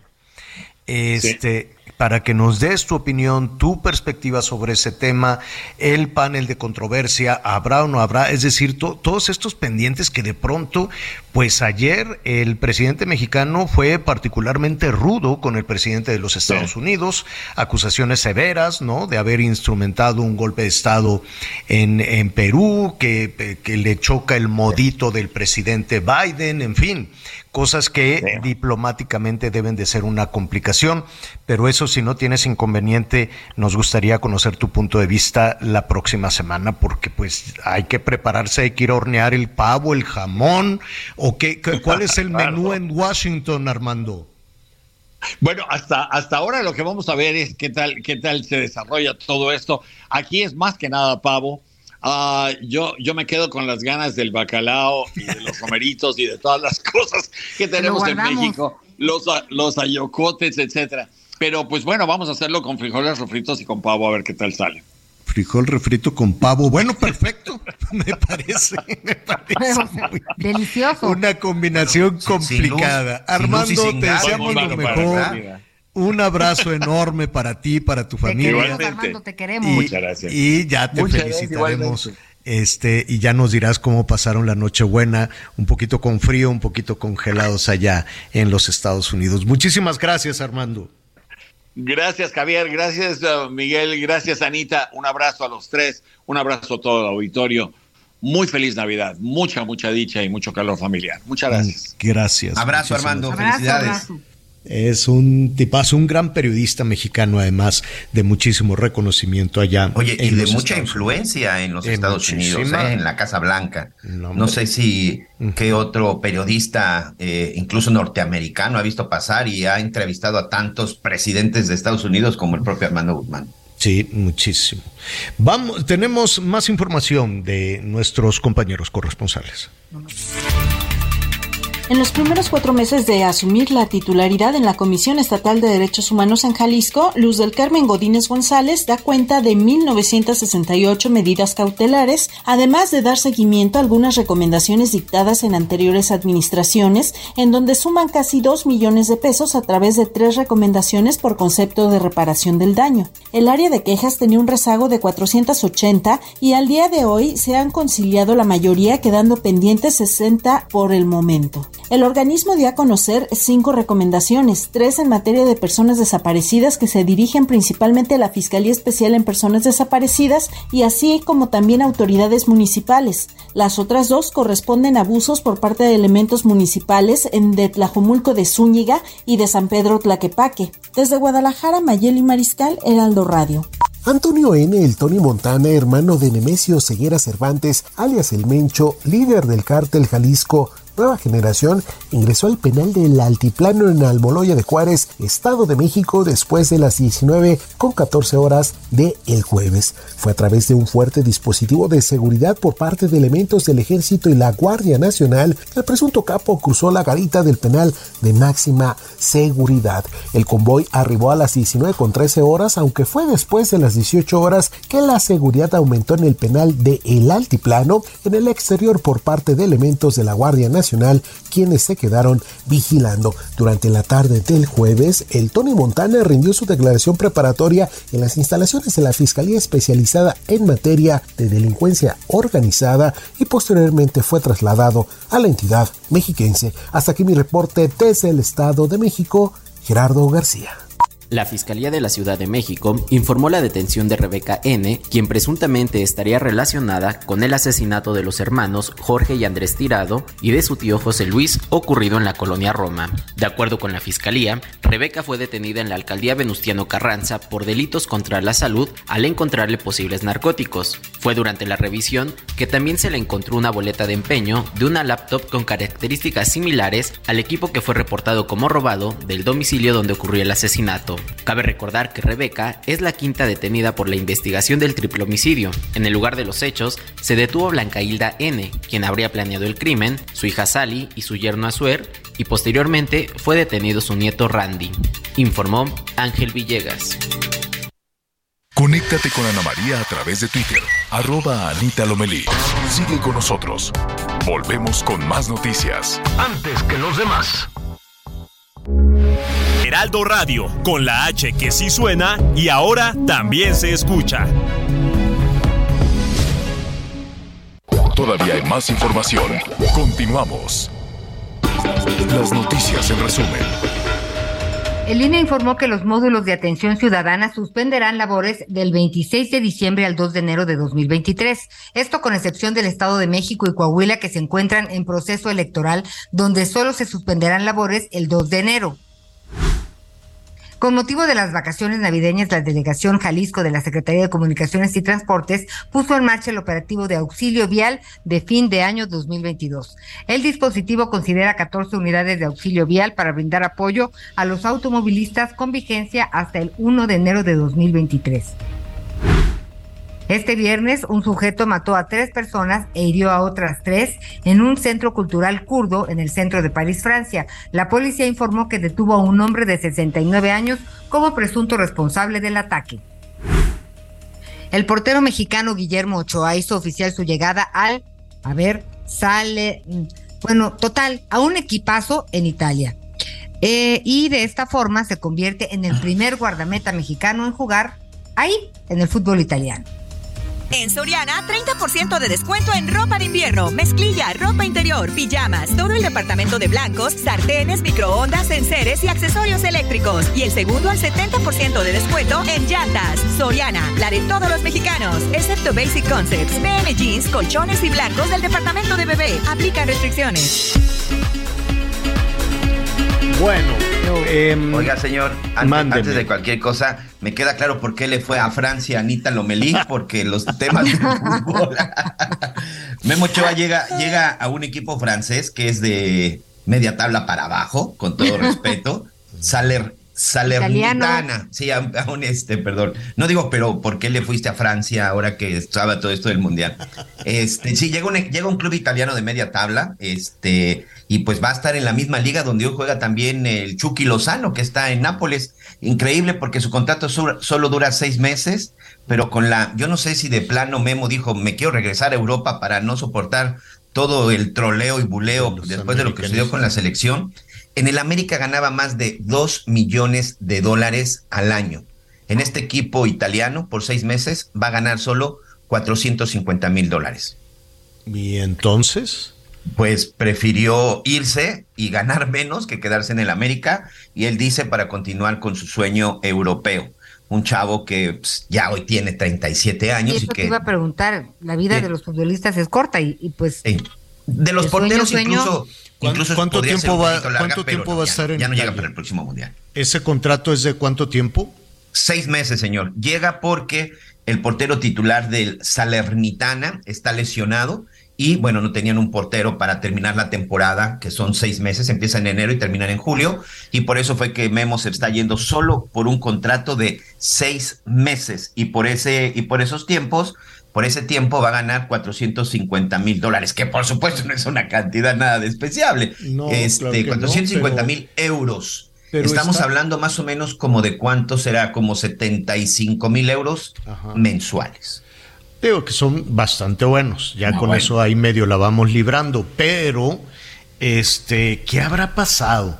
Yo, yo recuerdo haber, haber este, visto, haber leído que no habían llegado a un acuerdo y yo y lo primero que porque piensas, está rudo, ¿no? Que de lo primero que piensas cuando pues, dice cuando alguien dice que no llega a un mucho acuerdo, estar en Europa, pero pues para como está hoy la vida está peor, ¿no? Lo primero que piensas cuando alguien dice que no llegaste a un acuerdo, pues, lo que piensas, ¿no? En los acuerdos puede haber de todo, es un asunto de dinero, o por lo menos con los deportistas que tienen carreras tan cortas, ¿no? Porque ya después de los 35 que apenas vas iniciando en otras eh, en otras este carreras, en otros oficios, pues en el tema del deporte ya cuesta un poquito más de trabajo colocarse. Entonces, ¿qué, qué sería esa falta de acuerdo? Este, yo creo que él quería regresar a Europa, este, terminar su carrera en Europa, porque sin duda es, pues es un mejor, es un mejor escenario está sacrificando evidentemente eh, salario y lo está sacrificando porque, pues la verdad es que Memo Ochoa ha ganado mucho dinero, Javier. Estas últimas dos temporadas con el América, pues seguramente tuvo por ahí ganancias arriba de los cinco, de los cinco millones de dólares. Hay muchos jugadores mexicanos. ¿Qué es lo que les critican? ¿Qué es lo que les critican a muchos jóvenes que dicen, váyanse a Europa, váyanse a Europa para que jueguen en las mejores ligas, que jueguen en contra de los mejores jugadores, que jueguen este, eh, eh, en el más altísimo nivel. Pero muchos mexicanos, muchos jugadores mexicanos no se van porque tienen que sacrificar su sueldo. Créanmelo, el América, el Cruz Azul, Monterrey, Tigres, las Chivas, incluso el Pachuca, pagan más que muchos clubes europeos, señor. Claro. Entonces, ese es el problema y creo que Memo lo está haciendo. Uno, creo que sí para desintoxicarse después de lo que sucedió con el Mundial. Y dos, eh, pues para terminar su carrera en Europa y por ahí a ver si se puede colar terminando este contrato de seis meses para otro equipo. Creo que esa, para mí creo que esa es la intención de Memo. Ya hablaremos del Mundial este, la próxima semana, ahorita porque tenemos ya el tiempo encima.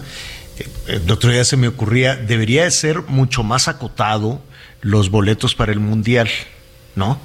Aquí van a venir no sé cuántos a Estados Unidos y México y a Canadá, no sé cuántos este, equipos, no hombre, pues que lo acoten y que vengan, pues los que ya sabemos, ¿no? Que vengan solo, hazte de cuenta, ocho selecciones nada más, ¿no? Ya sabemos, la, Italia que se apure para que regrese, ¿no? Brasil, este, pues Argentina, ni modo, pues que vengan este, ¿cómo se llama? Y, y, y, ya, ¿no? Este, y que hagan muy buen fútbol durante todo el torneo. Muy buen fútbol durante las dos semanas o no sé cuánto dura el mundial. Y nada más. Y entonces nada de que si Qatar, que si Arabia Saudita, que si México, que si quién sabe qué. Y que los demás, y México se esfuerce y se esfuerce y se esfuerce hasta conseguir uno de los ocho boletos. Imagínate que a todo dar sería puro buen fútbol durante toda la jornada mundial. ¿A poco no estaría mucho mejor que ver una serie de partidos aburridos y cosas y cosas por el estilo? Bueno, ya, ya, ya lo vamos a retomar en, un, en un momentito más. Mándeme, Anita. Nada más, como nos está escuchando, como siempre, Heriberto Vázquez, nuestro compañero, bueno, es director de programación, de contenido, yo oigo que graba todos los spots. Él decía que a lo mejor lo de Memo Ochoa es por la nacionalidad de sus hijos, porque pues vivió en Francia y en España. Entonces, pues le pues, aprovechamos para mandarle un saludo que siempre está ahí pendiente y pues aquí está su comentario. Perfecto, muy bien. Oiga, para el menú de mañana, yo pues no sé, ya estuvimos recorriendo ya, Armando Guzmán, qué cosa. Mira, yo estimo mucho a Armando Guzmán, pero el pavo en, en con frijol refrito nomás no pero viene si no tiene luz ni gas. no tiene ni luz ni gas. Pobre hombre, quién sabe cómo lo va a hacer. Un día me regalaron un, un guajolote. ¿Cómo le va a hacer? Me regalaron un guajolote en Oaxaca una vez, en la Guelaguetz. Y dije, ¿y ahora qué hago? Primero, ¿cómo lo subo al avión? Segundo, luego, ¿cómo que me, voy a encariñar con, con, el guajolote? No lo voy a poder meter al horno. Entonces, pues mejor en una comunidad ahí lo, lo, lo regalé. Dije, cuídenme al coconito, cuídenme al coconito. Ahora, pues uno va y compra el pavo. Eh, pues no sé, lo puedes comprar congelado, que es lo más recurrente, no sé cuántos años lleve congelado, lo puedes comprar fresco en San Juan, ahí en diferentes partes en, en la Ciudad de México, pero de que el menú navideño ha subido, ha subido.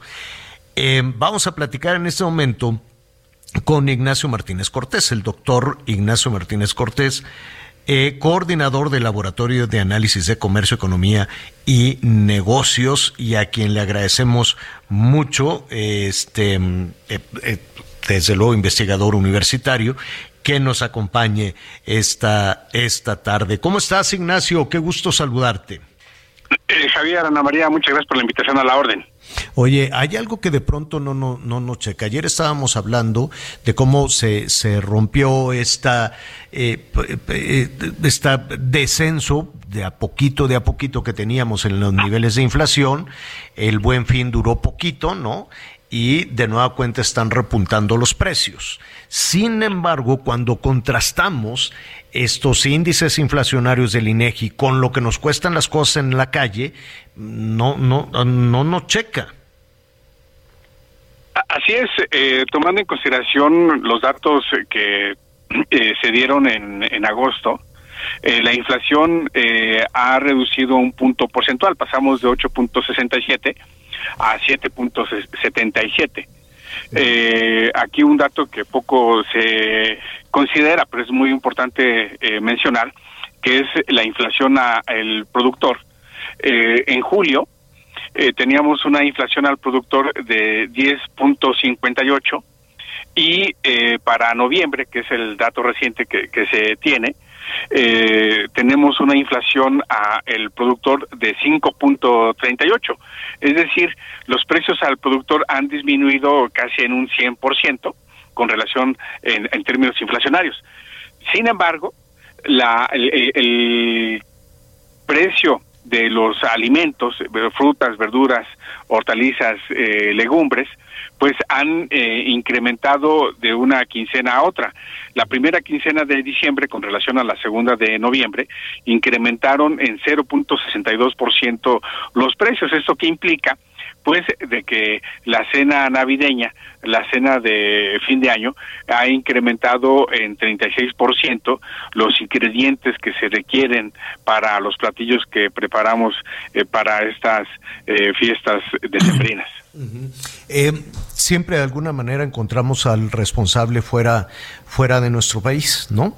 Eh, en los últimos, eh, la economía, la economía del país no ha podido repuntar en los últimos cuatro años y siempre encontramos algún factor externo cuando no fueron los chinos, luego fue la pandemia, luego fue la crisis en la cadena de suministros y luego fue la guerra con los rusos. así es, siempre vamos a depender de factores externos para, para las eh, cuestiones de la carestía en México, Ignacio. Eh, fíjate, Javier, que tu observación es de suyo relevante, porque el efecto Ucrania en términos inflacionarios de lo que nosotros medimos en el Laboratorio de Análisis en Comercio, Economía y Negocios de la UNAM, fue solamente incrementó en la inflación en 0.77%. ¿Esto qué quiere decir? Hay empresas que se dicen socialmente responsables, que venden huevo, eh, que venden este, tortilla, eh, que venden pan de caja, que venden eh, verdura enlatada, ¿sí? sí este, son nombres que tenemos en, en el imaginario colectivo, y que han incrementado sus precios. Por ejemplo, el pan de caja esta semana para hacer los sándwiches incrementó 3.50 este, pesos. ¿Sí? Eh, los ingredientes para el pan blanco, llámese bolilla, bolillo, este, telera, eh, incrementaron y eh, incrementó el, el, bolillo la telera en 50 centavos o, o hasta un peso. La tortilla en un mes incrementó entre unos 50 y 2 pesos. De aquí, Javier, Ana María, es muy importante considerar que los insumos que se requieren para este tipo de productos, para estas empresas, dos empresas predominantes que, que, que eh, tienen que ver con la parte de, de maíz, eh, ahora resulta que se les eliminaron los aranceles de importación, pero de octubre a eh, diciembre, los precios de estas empresas incrementaron en 37 este por ciento. Eso eso quiere decir que eso es precisamente lo que pagamos los consumidores en el mercado interno. Por eso es muy importante tu observación porque siempre eh, tendemos a ver factores externos, factores exógenos, pero realmente eh, pues eh, la problemática la tenemos adentro y reitero, qué bueno que son empresas socialmente responsables, si no sí que me preocuparía. Pues imagínate. Eh, eh, finalmente, hay, hay una parte en, la, en, en, toda esta cadena desde los eh, productores, los transportistas, las empresas comercializadoras, hasta que llega al, em, al consumidor final. No se puede hacer nada en eso. Ayer precisamente platicábamos, no, al inicio de la semana estábamos platicando con algunos productores de romeritos, ¿no? Que tienen, aprovechan esta, esta temporada algunos productores de romeritos en, en las zonas rurales de, de, la Ciudad de México, Milpalta, Xochimilco, en fin, también Estado de México. Ellos nos comentaban que venden en promedio, más o menos, les estarían pagando en tres pesos con 75 centavos el kilo de romeritos y hemos encontrado ya en venta al público, evidentemente lavado, empaquetado, etcétera, etcétera, ¿no? Con todo un proceso, eh, ya un alimento procesado, pero se dispara 30 pesos más, ¿no? De 3.75 al productor a casi 40 pesos al consumidor.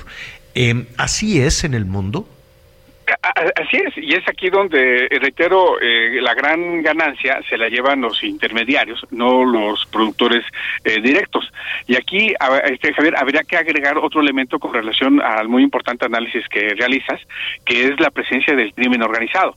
Ah, que incide en dos puntos porcentuales en la inflación en todo el proceso eh, cosecha eh, eh, siembra producción distribución venta este final y esto es lo que encontramos en los precios al consumidor eh, sobre este caso que tú refieres, pues eh, este, lo encontramos en que no eh, tan fácilmente los productores pueden vender de manera directa en puntos de, de, venta a raíz de, uno, la presencia de los intermediarios y dos, la fuerte presencia del crimen organizado que se ha convertido ya en un cártel económico que no predomina, domina totalmente la distribución y esto por supuesto afecta tanto a productores como consumidores. Ignacio Martínez, doctor Ignacio Martínez Cortés, coordinador en la Universidad Nacional Autónoma de México del Laboratorio de Análisis en Comercio, Economía y Negocios. Te agradecemos muchísimo, felices fiestas. Ojalá no se golpee mucho tu bolsillo con el menú de con el menú de mañana, ¿no? Este, pues porque hacen el análisis, me queda muy claro, pero a la hora de desembolsar, este, pues eh, los precios pueden ser los precios pueden ser iguales. Pásalo muy bien, te agradecemos muchísimo. Y si no tienes inconveniente, Ignacio, eh, te queremos buscar para un tema que nada más iniciar el 2023 vamos a tener encima, es este tema de las eh, controversias, el panel de controversias al que podría ir México en el tema del maíz en particular el tema del maíz amarillo, también los fertilizantes, el glisofato, en fin, tantas cosas que ya están esperando. Creo que sí, este Javier, ese análisis ya lo tenemos, simplemente para abrir boca.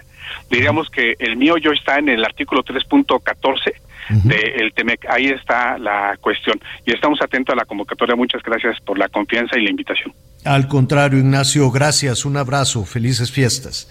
Otro más fuerte, igualmente, gracias. Mm, gracias. Este, sí, este, este tema de el maíz no se crea, ¿eh? ya, ya está prácticamente, ya está prácticamente en puerta con otras cosas. No sé cómo va a ser esta reunión entre los eh, presidentes y el primer ministro, eh, porque pues cada vez se va poniendo un poquito más y más y más ríspido.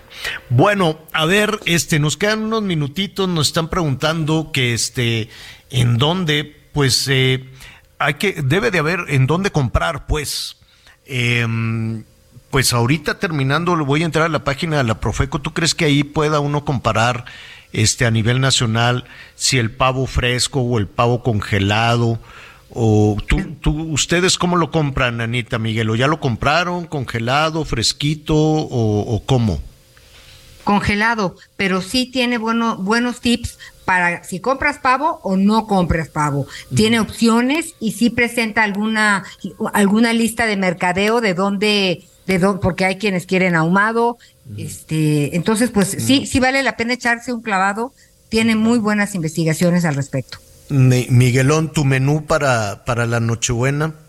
Fíjate que pierna, en esta ocasión vamos a, preparar un poco de pierna, un poco de pierna ahí con ensalada verde y por supuesto con pasta, una piernita en adobo. Ya este para año nuevo, bueno, pues ahí ya no la vamos a ingeniar, pero por lo pronto, ah, y bacalao, porque aquí a la señora idea, mi esposa, le encanta el bacalao, entonces también ese sinceramente ya lo vamos a comprar preparado porque sí es todo un este ah. es toda una faena hacer bacalao. Mi mamá está haciendo un bacalao, lleva como dos semanas en eso. Sí. Entonces al ratito que haya su cumpleaños le voy a dar una cucharada que no me vea porque este, sabes que un día llegó alguien a la casa de mi mamá, estaba ya el bacalao listo y por qué no metió la cuchara, lo probó y regresó la cuchara puerca ahí y que se echa a perder todo el bacalao. Uy, no sabes el coraje, es histórico eso. Ay, sí.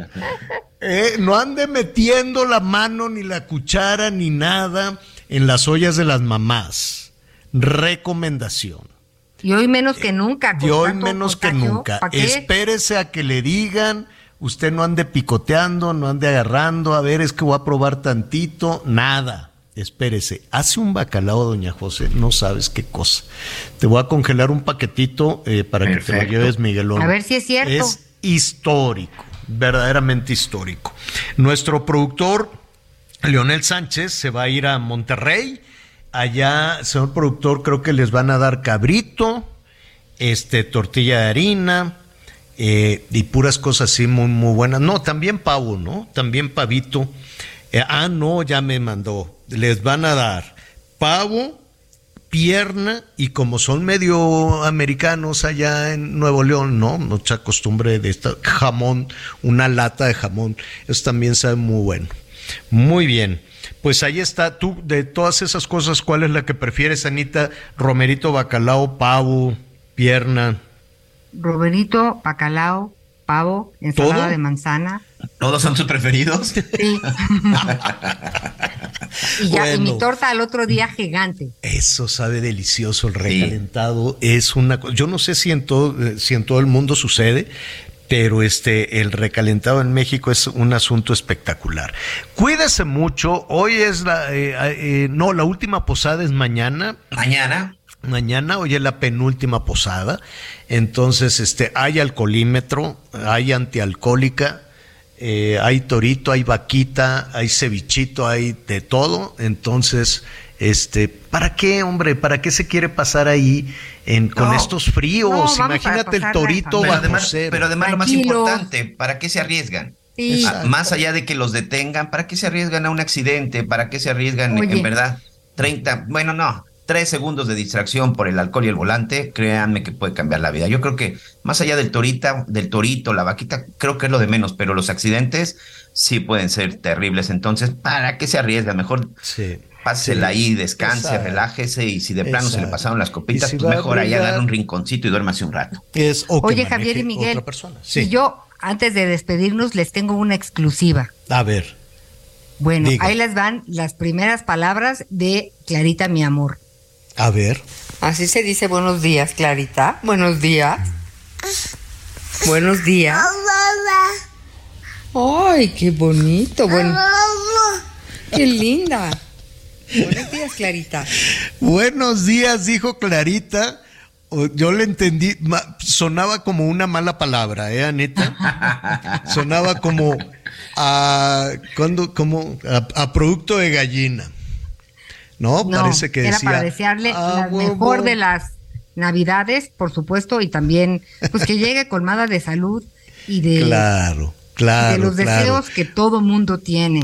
Con muy buenos deseos, con muy buenos deseos, pásela muy bien, que sea de mucha paz la Nochebuena de mañana. De muchísima, muchísima paz. Ya no la merecemos después de tantos años. Este, no hable de política mañana. Deje ahí afuera a los de conservadores, a los de Morena, a los chay. No hable de política mañana. Hable de puras cosas bonitas, de puras cosas buenas. Planee cosas bonitas. Hay que planear siempre planee cosas bonitas, tenga pensamientos bonitos. Vamos a cerrarle la puerta a los políticos por lo menos este fin de semana y a pasarla muy, muy bien, con mucho cariño, con mucha paz, con mucho amor y todos, desde luego, todo el equipo de El Heraldo Radio, Anita Lumelí, Miguel Aquino, yo me atrevo a decir a nombre de todos mis compañeros, le deseamos lo mejor, una noche buena, llena de bendiciones, muchísimas bendiciones, muchísimo cariño y que el mejor regalo que recibamos sea ese precisamente, un gran abrazo, con, con mucho afecto y tener la esperanza, la ilusión de que todo, todo absolutamente será muchísimo mejor. Diviértase mucho además, ponga la cumbia, ponga la música, ponga lo que usted quiera, pásela muy bien y vamos a tener siempre esa fe, esa esperanza en que las cosas serán mucho mejores. Anita Lomelí, gracias. Gracias, gracias Javier. Un abrazo a todo nuestro querido equipo. Y mire, haya sido como haya sido, aquí estamos y eso ya es motivo de celebrar. Gracias Javier por la oportunidad como siempre. Abrazos Miguel Aquino, a nuestro productor Leo, a nuestros compañeros en producción. Gracias Miguel. Gracias, muchas felicidades. Feliz Navidad. Nos escuchamos el lunes. Buen fin de semana. Yo lo espero a las diez y media en Hechos Azteca 1. Y mientras tanto, lo invito a que siga con nosotros en el Heraldo Radio. Gracias por acompañarnos en Las Noticias con Javier La Torre. Ahora sí ya estás muy bien informado.